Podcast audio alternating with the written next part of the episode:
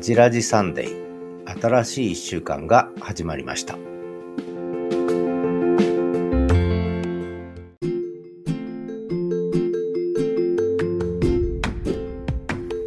ハジラジサンデー。今日は3月3日日曜日ひな祭りの日です、えーシーズン4に入って9個目のエピソードになります、えー今日も最後までお聞きください。第1コーナー。人生いろいろ。第2コーナー思い出の一曲。第3コーナー SNS あれこれ。第4コーナーザ・ドイチロー散歩でお送りしてまいります、えー今朝の札幌は気温はちょっと下がってますがマイナス6度ぐらいですけれども天気は良くてキリリと締まった。気持ちのいい朝ですね、えー路面は凍ってます。雪はキュッキュとなる感じの。締まった朝っていうそんな感じですね。はい、えー早めにお散歩を終えて今8時20分なんですけれども日曜日の朝の東一郎くんはお散歩を終えて、えーぐっすりお休み中なのでこの間に恥ラジさんで収録したいと思います。ということで最後までお聞きください。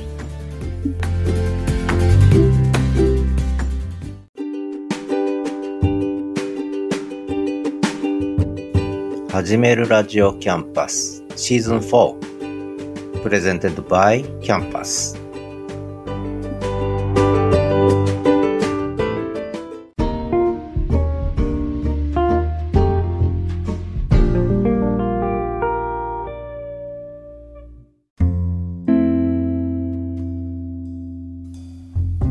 人生いろいろのコーナーです。今日は3月3日日曜日ひな祭り。現在朝の8時38分ですね。もうすぐ東京マラソンが始まります。オリンピック、パリオリンピックへの選考を兼ねた、代表選考を兼ねた東京マラソンが始まるということで、えーテレビでは消音、音を消した状態で、えーテレビをつけながらこの収録をしていくんですが、えーそんな8ラジサンデー9回目の収録配信ですけれども、まあ今日は人生いろいろ何を話そうかと思ったんですが、まあ最近 やっぱりちょっと一個は日本の政治、それからもう一つは日本の大学業界の話がちらほらと耳に入ってきたり目についたりするんですけど、なんというかな。面白くないというか、面白くないわけじゃないな。情けないというか、うん、そんな思いがいろいろ出てくるんですけど、けども、まあその辺つらつらと喋ろうかなと思ってます。あの、まあ大学の話で言うと、まあ別のあの、公開ダラダライブっていうのを土曜日の朝にやってるんですけど、まあそれで昨日ちょっと喋ってたんですが、短期大学が募集停止、それから女子大学が共学に踏み切るというね、ニュースが入ってくるわけですね、ここのところ。ボコボコと入ってくる。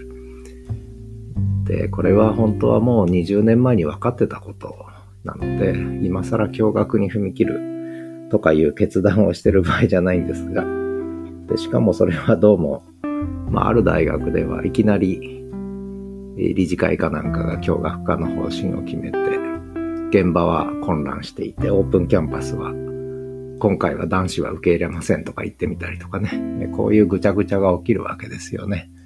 で、これはあの、そもそも非営利組織の組織運営のいろはを全く踏まえてないんですが、まあとにかく今、日本の私立大学、特に弱小私学、特に短期大学女子大ってかなり少子化の波の中で、もう断末魔なんですけども、で、結局余儀なくされて、つまり本来もう10年前、20年前に決断しとかなきゃいけないのを全部先延ばしにしてきたツケがここに出てきてるというね。まあこういうことが起きるわけですよね。で、その時に言ってもこう、伝わらない。理解しない。で、いや、女子大で行くんだ、短大で行くんだって言い続けるわけですよね。で、今更こういうことが起きるという。えー、熟慮の欠如。思考が及ばない未来にね。そして、決断を先延ばしにする。で、最後もうどうにもならなくなって決断するけども、それは、すでに終わっているという、まあそんな話が結構あっちこっちであるわけですよね。で、まあそんなこともあって、ちょっと私立大学の運営と経営を考えるとかね、そもそも非営利組織の経営とは何かとか、そんなシリーズものも喋ったりしてるんですけども、あの、本当に、だけど、現場の人はそれを学ぼうとしないわけね。学生には高い学費払わせて、えー、旧体依然たる教育を提供してるわけですが、自分たちは学ぼうとしないっていうね、大学関係者ね。まあ困ったもんだなと思いながら、まあ私はもう外に身を置いちゃったんでいいんですけども、まあそこでえ、政治の話もあるんですが、まあそれ話すとくどくなるでやめといて、ちょっと大学絡みで、まあ私も大学に長いこと席を置いて、しかも私立大学にね、えー、席を置くことになって、そこで次第の現状をまざまざと見るわけですよね。1996年です。1996年に初めて私立大学っていう世界を知って、それまでは国公立の世界しか知らなかったんですよね。で、私立大学の世界を知って、あ、これはすでに終わっていると。で、2000年以降少子化も波も来るので、このままではこれ立ち行かないなっていうのを非常に思ったんですね。で、これは私学、なんとかしないとと思って、まあいろいろやっちゃった結果、えー、私立だ、その私立大学に就職して14年経ったら学長になっちゃってね。で、12年、足掛け12年、2つの大学で学長を務めるなんて話になっちゃったんですが、で、まあ、それで辞めちゃったんですが、いろいろそこには、いろんな思いやいろんな理由があるんですけど、最近、まあ最近っていうかやっぱ一番思ってるのは、保身ですね。保身。身を保つっていう風に書いて、保身。結局保身で動くんですよね。で、保身で動くから決断、決断ができない。決断を先延ばしにするということですね。私の中での結論は。結局なんだかんだ身が、自分の身が大事だからそちらを取っちゃうことで、本来、下すべき決断を下せない。で、その結果、問題はどんどん深刻化するわけだから、まあ最後は保身のために、それこそ保身のために余儀なくされた決断ではない、まあ余儀なくされた判断をするという。うん、でもそれはすでに手遅れっていうね、保身にもならないという。だから目、目先の保身を優先することで結果として保身につながらないっていう、まあ、バカみたいな話が起きてるわけですけども。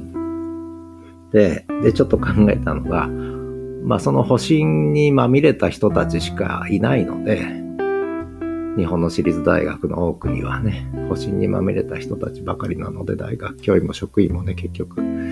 で、それが嫌で辞めちゃったんですが、で、保身の対義語。保身じゃないあり方って何だろうと思って考えたんですけど、これはね、身を投げる。身を投げるですね。身を投げるっていうと、その、投身投身自殺とかに繋がっちゃうんで、リスクが高いんですよね。身を投げるのはリスクが高い死ぬかもしれない。それこそバンジージャンプで紐つけずに飛ぶみたいなね。そんな話になるので、身を投げるという。昔、ハイデガーだったかな。陶器、プロジェって言葉ですけど、陶器、えー、投げるに企画の木ですよね。プロジェ、プロジェクトですね。未来に向かってこう身を投げるという意味で、自分をかけるという意味で、陶器なんて言葉も哲学の世界ではあったんですけども、そういう思考ですよね。結局、で、私学の運営とか経営に関わるってことは、ある程度身を投げる覚悟でやらないとできないと私は思ってるわけね。そもそも私立大学作るってことは、そこに自分の人生だけじゃなくて財産も含めて、そこにこう寄付をする、提供する。で、それで将来世代の、未来世代のために何かプロジェクトをするというのが、そもそも私立大学を作った動機だと思うんですが、それをいつしか守っていこうとする、身を投げることをやめちゃうという。リスクを回避することで判断を先延ばしして結局立ち行かなくなるみたいなことがいっぱい起きてるわけですよね。で、これがもう本当に困ったもんだなと思ってて、今日は何の人生いろいろかわかんなくなりましたが、まあそんなこともあって。で、ちょっともう一個思い出したのが、昔私が大学に入った時、これが1982年ですかね。大学に入った頃に、まあ、ある先輩が、まあ、庄司薫って読んだことあるかっていう話で、まあ私世代的にはちょっとずれてるんですよね。ちょっと後なんです。庄司薫を読めと言われて、庄司薫を熱く語るわけですよね。で、庄司薫の赤ずきんちゃん気をつけてっていう。まあ、サリンジャーのあの、ライ麦畑で捕まえてをパクってんじゃないかなんていう話も当時はあったんですが、まあそれはさておき、赤ずきんちゃん気をつけてって、これ結構読まれたんですね。で、高校生が、あの、1969年に学生運動を目の当たりにしていろんなことを考えたという、まあそんな話なんですけども、庄司薫の赤ずきんちゃん気をつけてとかね、白鳥の歌なんか聞こえないとかいろんな本があって、まあそういう意味ではちょっと村上春樹とかにつながるようなあの、作風の走りだったと思うんですが、まあそれはさておき、その庄司薫がね、えー、その赤ずきんちゃん気をつけてる中で、知性とは何かと。まあ、その庄司薫、まあ本名で薫くんって出てくるんですけども、あの、薫くんは、まあそこそこエリートなわけですよね。で、東大を目指してんだけど、東大が、受験がなくなっちゃったと、学生紛争の影響でね。まあそんな話なんですが、そこで知性とは何かって考えるわけね。知性ね。インテリジェンス。知性とは何か。で、それで結局彼の結論が、大きな大きな優しさみたいなもの。そしてその優しさを支える限りない強さみたいなものを目指していくもの。それが知性なんじゃないか、なんてね、漠然とこう考えたわけですね。で、で、それで目の前が明るくなるような思いがしたで、で、ここで、これ結構私18歳だったんですが、これ読んだ時。大きな大きい、知性ね。知性ってやっぱりちょっと冷たい感じするじゃないですか。インテリジェンス。で、でも冷たい知性じゃダメで、やっぱり温かい知性。優しさを持った知性。大きな大きな優しさみたいな。そして、優しさだけじゃ生きていけないのね。そしてその優しさを支える限りない強さみたいなもの。これ結構いい言葉だと思うんですよね。大きな大きな優しさって大きなを2回繰り返してる。優しさを支える限りない強さ、限りないがついているってね。ここは結構ね、響いたんですね、私にはね。そういうのを目指すのが知性なんだと。つまりそうじゃない知性、薄っぺらな冷たい知性は、役に立たないっていうか意味がないっていうか逆に百害あって一理なしだというね。まあそんなことを、まあ18歳の私はちょっとカオルくんのこのね、思いに共感しちゃったわけですね。だから大きな大きな優しさを持った限りない強さに支えられた知性を目指そうなんて思っちゃったんですね、18歳の時にね。で、しかもその時に、カオルくんがそういう示唆を与えられたのが実は丸山正夫というね、えー、政治学者ですね。私の、えー、先生の先生にあたるような人なんですけれども。で、まさかの政治学の世界に進んじゃったということで、やっぱりちょっと思考が似てたんでしょうね。まあそんな話です。まあこれは一つの例なんですが、他にも影響を受けた小説とかね、いろいろあるんですけれども、まあ18歳のまだまだ若い時にはね、そういうことに敏感に反応しちゃったわけですよね。でそこで出てくるもう一個の言葉が、ノブレス・オブリージュっていう、ノブレス・オブリージュ、ノブリス・オブリージュっていう言葉ですよね。で、このノーブリス・オブリージュっていうことには、やっぱり、まあ私なんかはこだわって生きてきたつもりなんですけどね。だからそこで冷たくお前らバカだなと突き放さずに、やっぱりノブリス・オブリージュを果たすみたいなね。で、そこで可能な限り大きな優しさを持ち、それは、そのためには自分が強くなきゃいけないなんてことを考えながら生きてきたつもりなんですけどね。で、そのためには身も身を守るんじゃなくて身を投げることも必要だとかね。えー、まあ偉そうにそんなことを考えて、自分の反省、えー、送ってきたつもりなんですけどね、25年ぐらいの私立大学生活はそういうつもりで生きてきたつもりなんですが、ところが周りは身を投げる人があんまりいなくて、身を守ることだけを考え、で、一緒に身を投げようと言って、一緒にやってくれた人は何人かいたけど少なかったね。一つ目の大学にはいたけども、二つ目の大学には結局いなかったね。まあそれが辞めた最大の理由ですね。えー、一緒に身を投げて一緒に未来のために身を投じる覚悟を持った人がいなかったんだね、二つ目の大学には。一つ目の大学にはいたんだね。まあその違いが大きいかな。なんてわけのわかんない人生いろいろでした。ではまた、じゃなくて、第2コーナー、思い出の一曲に続きます。なんかつい語っちゃいました。わかるかな？伝わるかな？まあいいね。こんな回があってもね。ということで人生いろいろでした。えー、第2コーナー、思い出の一曲。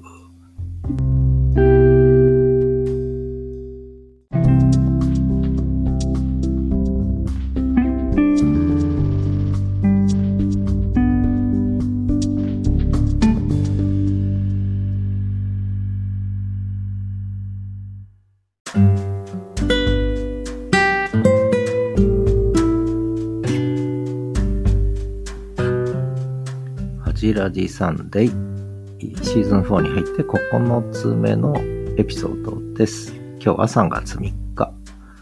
ただいま9時8分ですね、朝のね。えー、思い出の一曲第2コーナーですが、何にしようかなと。まあ、第1コーナーの人生いろいろ語り終わった後に、何にしようかなって、えー、そこで考えてるんですけれども、ちょっと1981、2年ぐらいのヒットソングを見てたら、この曲を思い出したんですね。ガム、愛はかげろ。知ってますかね？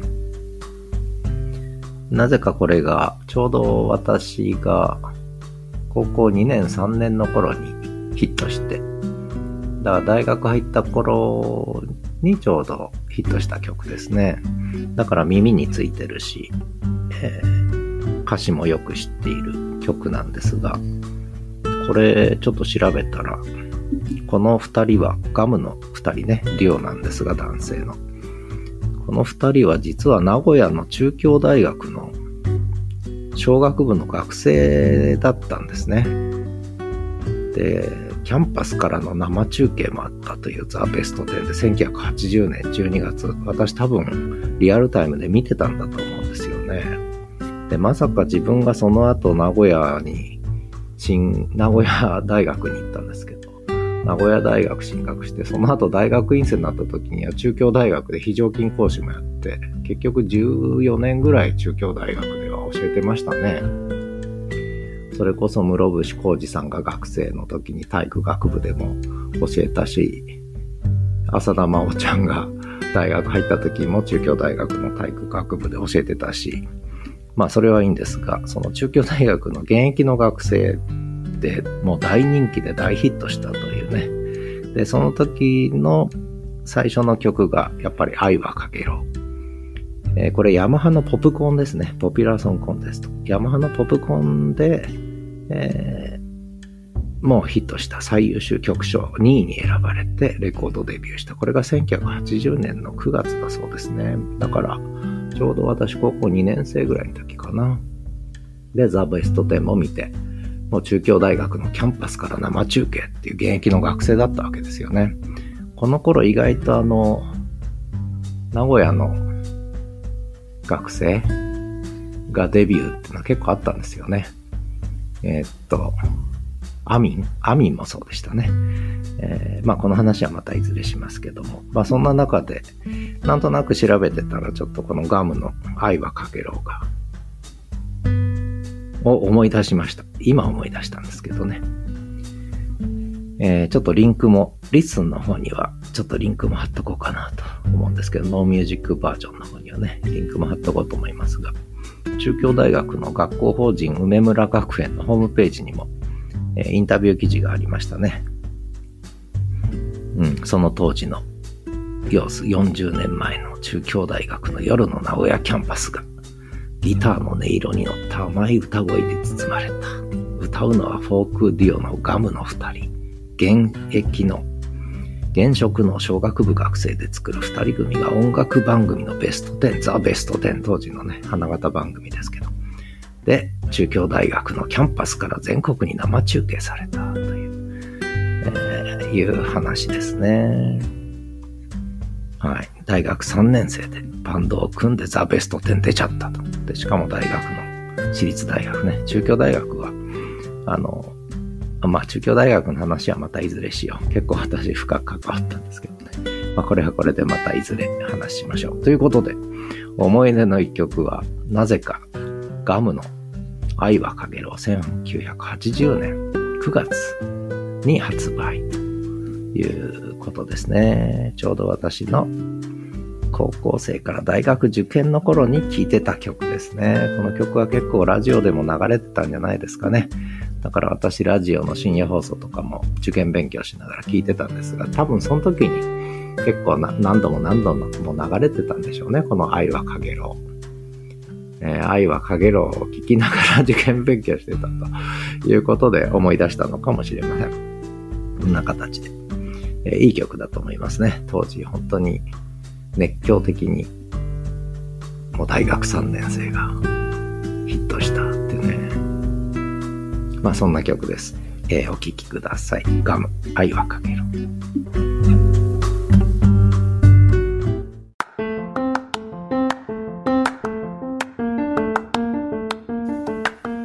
ハジラジサンデー。プレゼンテッドバイキャンパス。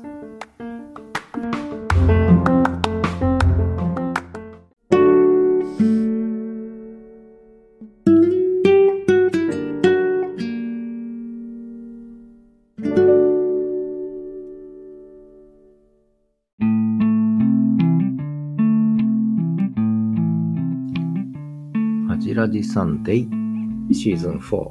9つ目のエピソード。今日は3月3日日曜日、ひな祭りの日。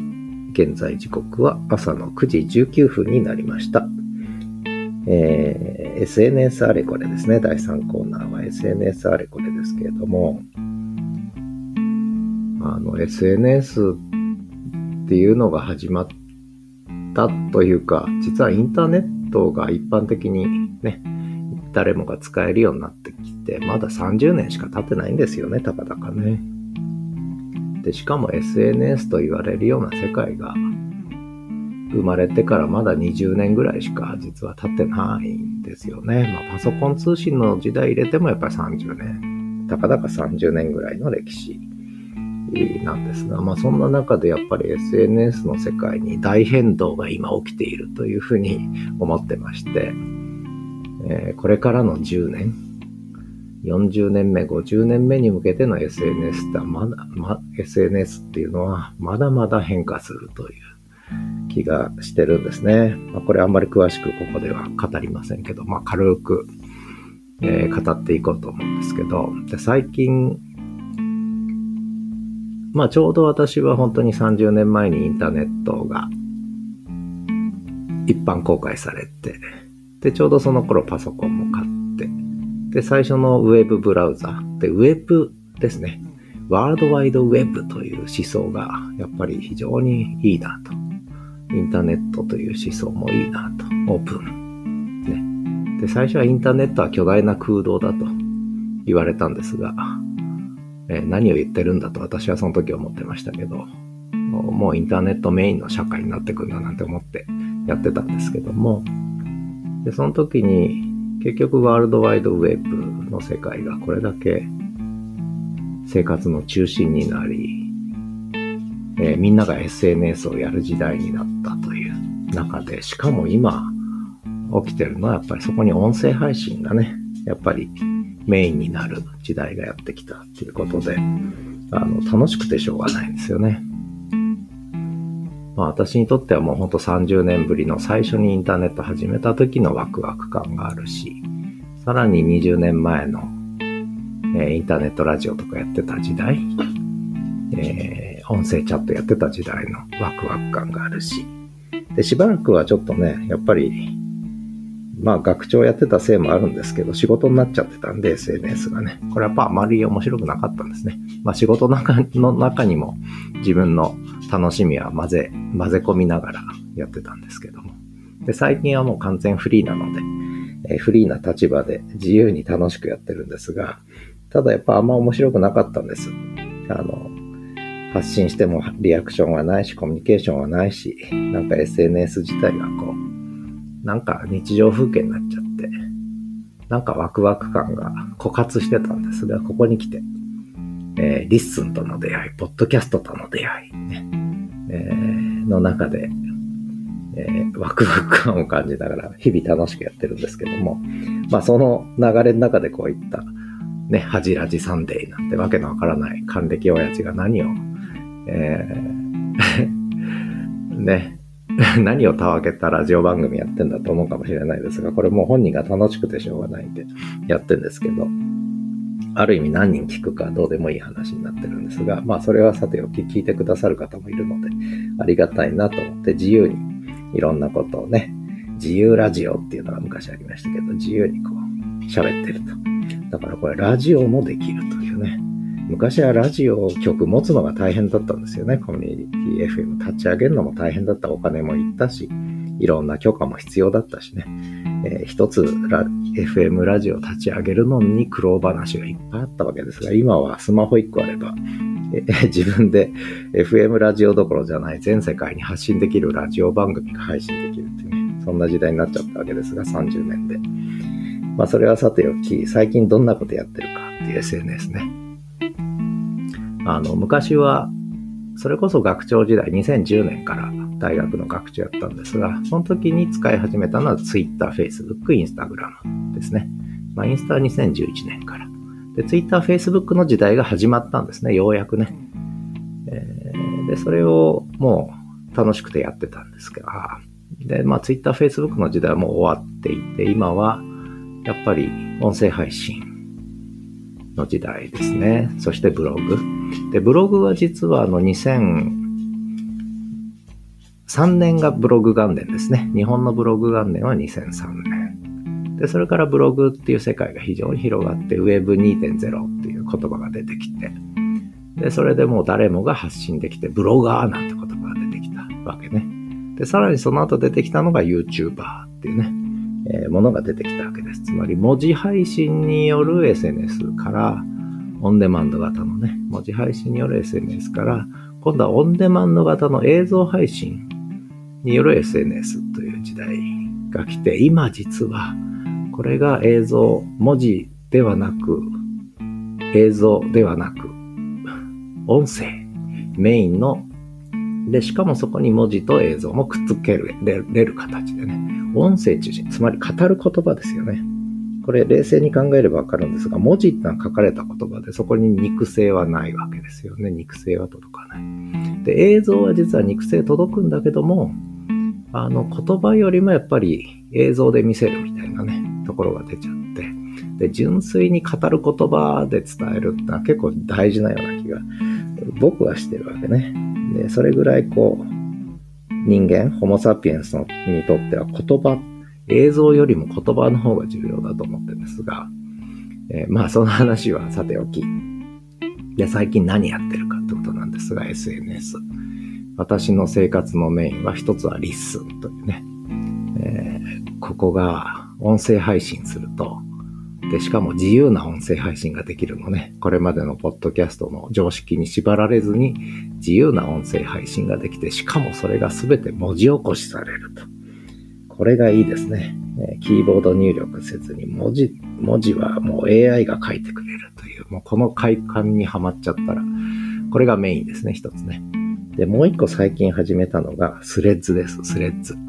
スレッズはもう音声入力するんです。朝え、30秒つぶやくわけです、朝ね。今日、もう、スレッズでまず朝つぶやくと。えで、それが文字になるんですね。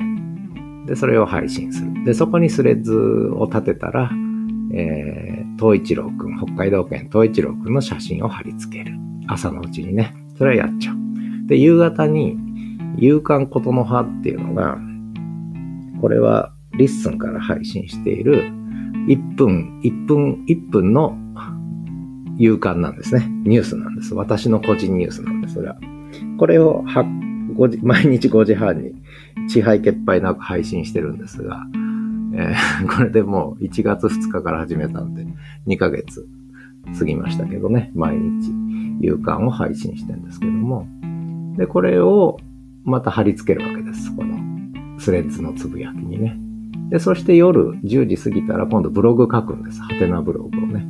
で、このハテナブログはもう音声入力100%を目指して、えー、ポッドキャストで喋ったこと、音声配信で喋ったことをそのまんまその文字を貼り付けてるわけね。えー、もうキーボード打たない。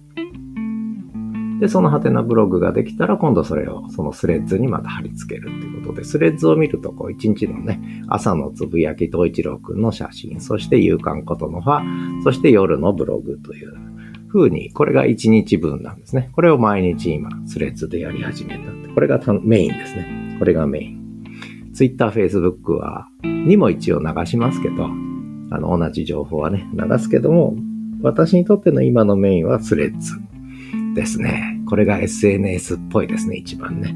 えー、Twitter、Facebook はリアクションなし、反応なし、読んでない形跡だらけということで面白くない。スレッズはまだ見られてる、読まれてるって感じがしてきましたね。なので、私は今、SNS メインは、えー、リッスンで音声配信をし、リッスンメインで、えー、これは Spotify なんですけど、この番組はね。リッスンメインで音声配信をし、で、そこで文字起こしされたデータを、えー、ハテナブログに展開し、そしてそういった情報を全部夕刊ことの葉に毎日の更新情報を載っけ、それをスレッズという SNS で配信しっていうことをやってる感じですね。で、あとは東一郎くんのインスタグラムは毎日更新していると。これで1000日近く経ちますけどね。毎日更新していると。そんな感じですね。で、それをやっとくと勝手に YouTube には飛んでいくわけね。あの、YouTube のえー、私のポッドキャスト番組には勝手に飛んでいくからやんなくていいわけですよね。これ本当はスレッズでつぶやいたらそれも Twitter と Facebook に勝手に自動で飛んでってくれれば2度手間3度手間にならなくて済むんですけどね。ちょっとそれはまだできないですね。で、昔そういえばやってたのが、学長時代にやってたのが、インスタグラムに投稿すると、Twitter と Facebook に自動で投稿されてたんで、私は結構インスタはその Twitter、Facebook 投稿用の SNS として使ってたんですけど、スレッズがそれできるととても嬉しいですね。スレッズでやったら、全部、インスタも Facebook も Twitter も投稿できるっていうなるととても嬉しいですけど、で今できるのはむしろインスタグラムに投稿すると Facebook にも投稿されるというのはあるんですよね。まあいいや。まあこれ SNS 連携の話ですけどね。まあ、そんな感じで毎日が回ってるのかな。あとは何かやってたかな。そんな感じですね、今のメインはね。えー、なので、もし、あの、一番のメインのところを追っかけようと、追っかけてくれる人いないと思いますけど、思ったら、一つは Threads。で、もう一つが、 LISTEN。この二つですね。 Threads と LISTEN。ね。ここがメインです。で、そこから生まれた生産物って言うと変ですけど、えー、生産物が Twitter や Facebook や、あとノートですね。ノートに流れると。こんな感じですね。だから生成する、生まれいずる現場、えー、口をついて出ることの葉、えー、生まれ出てくることの葉はすべて、 LISTEN と Threads で生まれると。でそこで生まれ落ちたものが、えー、Facebook、Twitter、ノートなどにこう展開していく。YouTube とかに展開していく。そんな流れですね。今の私の SNS の組み立てはね。まあそんな形で。これ面白いですよ。これからの SNS 展開はきっと、えー、Twitter、Facebook メインの時代からインスタメインの時代に移行してきましたけど、これからは音声配信メインの時代。で、その時のプラットフォームとしては、まあ、いくつかあるんですけど、やっぱり私は LISTEN が面白いと思いますね。もちろんスタンド FM でも、 Radiotalk でもいいんですが、あともう一個 Threads がやっぱり音声入力のツールとしてこれから広がっていくんじゃないかな。そんな気がしてますね。はい。えー、まあ、2年後、3年後が楽しみです。ということで、SNS あれこれ、どこまで伝わったかわかりませんが、もうこれもこうやってね、収録して残しておけば、3年後、4年後に聞いた時に、あ、やっぱりそうなったね、なんてね、話ができるといいなと思いながら収録してる部分もあるんですが、ということで、SNS あれこれでした。この後は今週の一曲です。まだ決めてません。今から決めて、えー、挿入します。そして第4コーナーはザ・トイチロー散歩のコーナーです。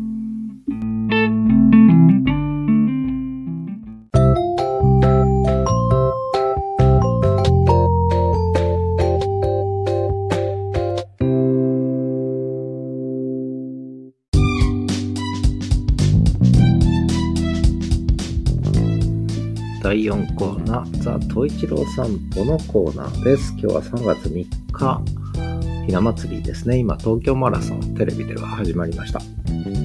えー、っと、今、朝の9時50分ですね。はい。トイチロー散歩ですけれども、今日は25日夕方の音源、散歩音源。で、自宅前帰ってきて雪山に登って銅像になる東一郎。そして、え、26日の朝。それからあ、バルコニーですね。これはバルコニーですね。お散歩出る前のバルコニーの様子。そして27日の朝。そして夕方カラスがいい声で鳴いてます。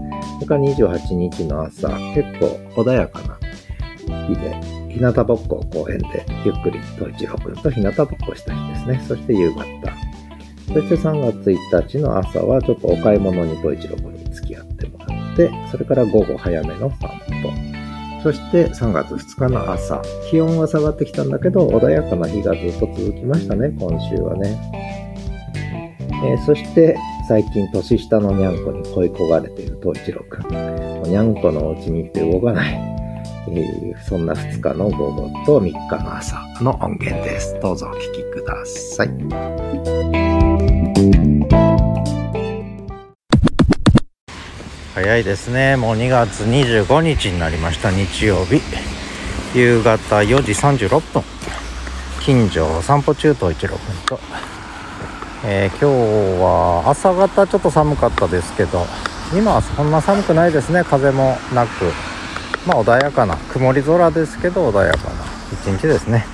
東一郎君はご近所を匂い燻活しながら歩いてます。はい。今日はあれですね。浴場が収まった感じですね。だいぶ落ち着いたお散歩。ただ匂いにはやっぱり敏感ですね。いろいろ気になる匂いがあるらしい。はいそんなわけでお散歩続けます。おこれはあれだね。誰かの匂いだねと一郎君また浴場するかな。はい。鼻息荒くなってきた。ではまた。えー、2月25日。5時15分夕方、えー、1時間以上お散歩してぐるぐる回ってうんち出そうでてなくてようやくお家に帰る気になって帰ってきたと思ったら雪山に登って番犬始めましたと一郎くんはい真剣に雪山の上で涼しい顔して番犬してます。はいどこを見つめてるんでしょうか。はいということで ではまた。どうした？ご飯食べんのか？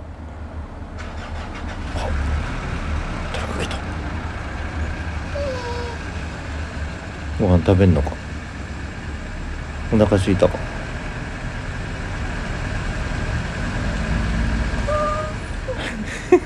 あくびしてます。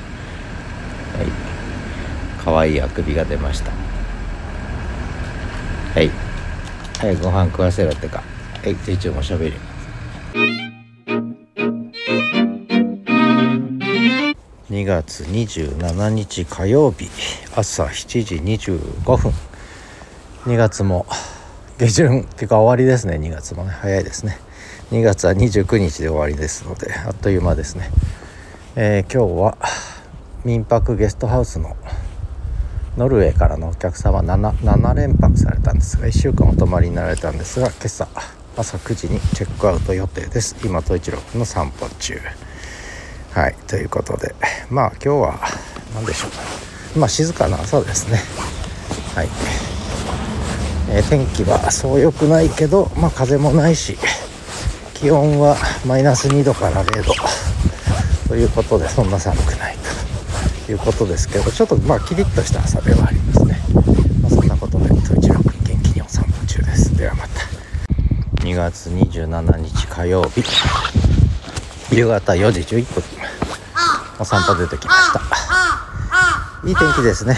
はい。いい感じの気持ちいい天気です。はい。寒くもなく暑くもなくちょうどいい天気ですね。気温は0度前後。ただ今夜はマイナス6度まで下がるということのようです。はい。統一郎君はおしっこ我慢してたみたいで。ピスピスピスピス早く連れてけと。朝のお散歩が短かったのね。民泊のゲストハウスのお客さんのことが気になって早く帰ってきた。車来た。ではまた。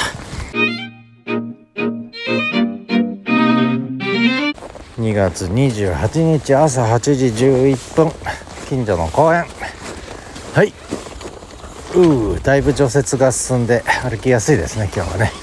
はい。太一郎君カラスをかけてます。はい。朝の偵察。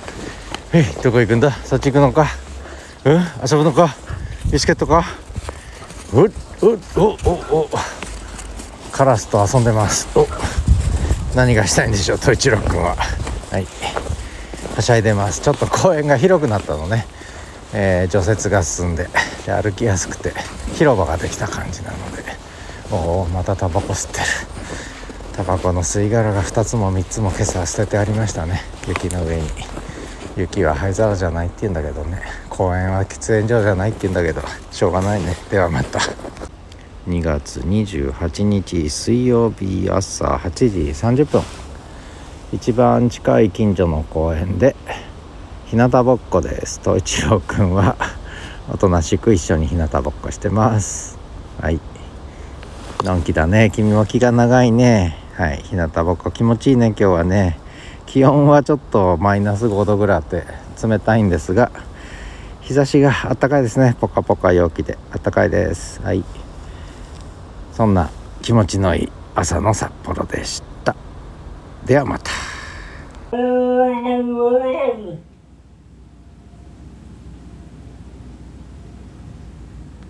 2月28日午後4時15分。今日は日中風がピューピューすごく強かったんですが今収まりましたね。ちょっと朝方穏やかで昼間ピューピュー風が吹いて今また穏やかになってます。統一郎君は訓活おしっこ中。はい。あ疲れた。ではまた。月29日一日得した気分の朝7時47分。お散歩出てきました。統一郎君はおしっこして。えー、訓活中です。はいどこに行くのかな今日は。あ。おやつ持ってくるの忘れた。おやつ持ってくるの忘れちゃいました。はい統一郎君せっせと歩いてます。さっさと歩いてます。はい。歩いてます歩いてますではまた。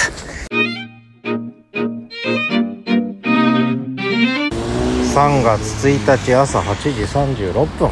ちょっと世話しない散歩でしたね。お買い物行ってきましたけど。ちょっと通勤の人とが多くて今日は。なんか統一郎君落ち着かない散歩になって。道路うるさいね。はい。ということでではまた。3月1日。午後3時53分。お散歩に早めに出てきました。ちょっと雪がちらついてますけど。あの静かに降ってますね。雪がね。太一郎君なんか元気だね。元気だね。どんどん行くね。おしっこ溜まってんのかな。ではまた。3月2日朝8時8分。えー、お散歩出てきました。雪がちょっとずつ降ってますね。ゆっくりと。少し降ってますがゆっくり積もってる感じで静かな朝ですね土曜日の朝。明日はひな祭り。ね。0か8度7度。まあでもそんな寒く感じないですね。風もないしね。本当にいい感じで新雪ガスのパウダースの、ね、パウダースのスモーが5センチも積もってないね。2 3センチ。積もってます。統一郎君そこおしっこしないよ。やだよ。誰がしてったの？はい。やだね。どこでもしょんべんさせちゃう。本当に。困っちゃうね。はい。統一郎君はしないよ。リコちゃんだから。どこ行くんだ？お前。ほれ行くぞ。置いてっちゃうぞ。公園行こう公園。よし公園行こう。公園。もうビスケット食べんの？もうビスケット食べるそうです。はい。ではまた。3月2日土曜日午後3時35分雪が降ってます。今日は民泊のお客さんが夕方見えるので早めのお散歩に出ました。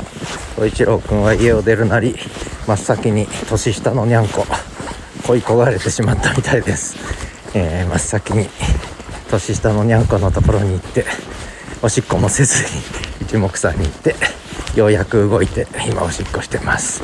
はいこの後はきっとおやつをねだるんだと思います。ではまた。3月3日ひな祭りの朝7時15分。キリリと冷えた天気の良い朝ですね。気持ちいいですね。キリッと冷えて路面はこ固く凍り。雪はこんな感じ。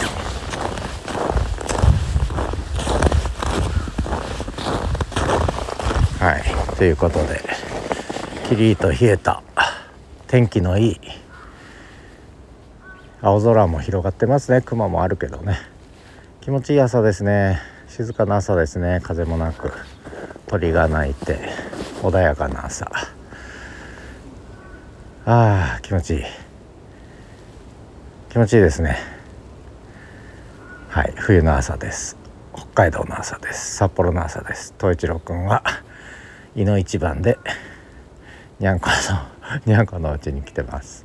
はい動きません。またここで20分30分にゃんこ待つんでしょうか。気の長い東一郎くんはいではまた。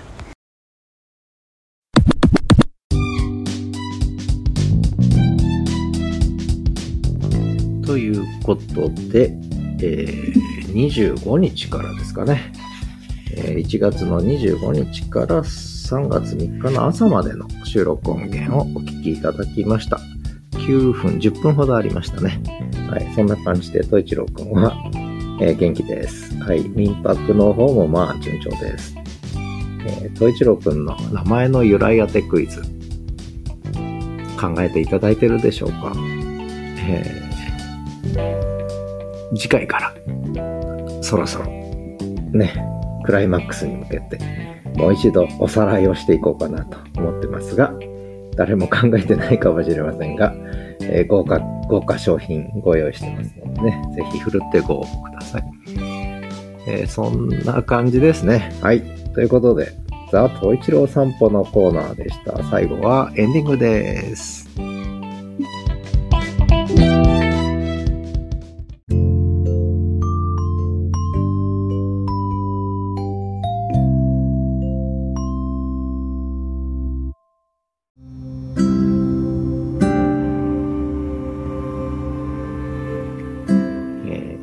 ですね。はじらじサンデー。シーズン4に入って9回目の配信になります。今日は3月3日ひな祭りということで、全くひな祭りにちなんだ話はしませんでしたが、えー、人生いろいろでは、保身と身を投げるの違いね、についてちょっと語ってしまいました。それから SNS あれこれの方では、まあ最近のいろんなね、変動をどう見るかっていうのは別の番組で語ってるんで、あんまりそこには語らずに、今、何をメインに私がやってるか、みたいな話をね、つらつらとさせていただきました。で今週の一曲でかけさせていただいたのは、アミンの松葉なんですが、なんでアミンの松葉なのかというと、実は、えー、思い出の一曲、ガムの、えー、愛はかげろが1980年。確かその翌年か翌々年ですよね。アミンが、えー、デビューしたんですね。これもヤマハのポップコーンで、しかも中京大学の後は杉山女学園で、どちらも名古屋の大学なんですね。しかも学生デュオということで、この頃名古屋からのポップコーンデビューが相次いだんですよね、実はね。で、そんなつながりで、アミンの松は今週の一曲、ポップコーンつながり、名古屋つながり、授業つながり、学生つながりで かけさせていただきました。ということで今日も最後までお聞きいただきありがとうございました。次回は3月10日、はじらじサンデーシーズン4、10回目の配信がちょうど10日ということになります。で、このはじらじサンデーシーズン4は Spotify の都合で20回目で終了ということになります。その先、6月からの予定は立ってませんが、とにかく5月末まではこんな感じでいろいろ自由にね、自由ラジオということで、ね、自由に語りたいことを語っていこうということで、これから中身がますます自由になっていくかもしれません。ということで今日も最後までお聴きいただきありがとうございました。ではまた来週お会いしましょう。ちょうど10時ですね。10時に収録を終えます。ではまた。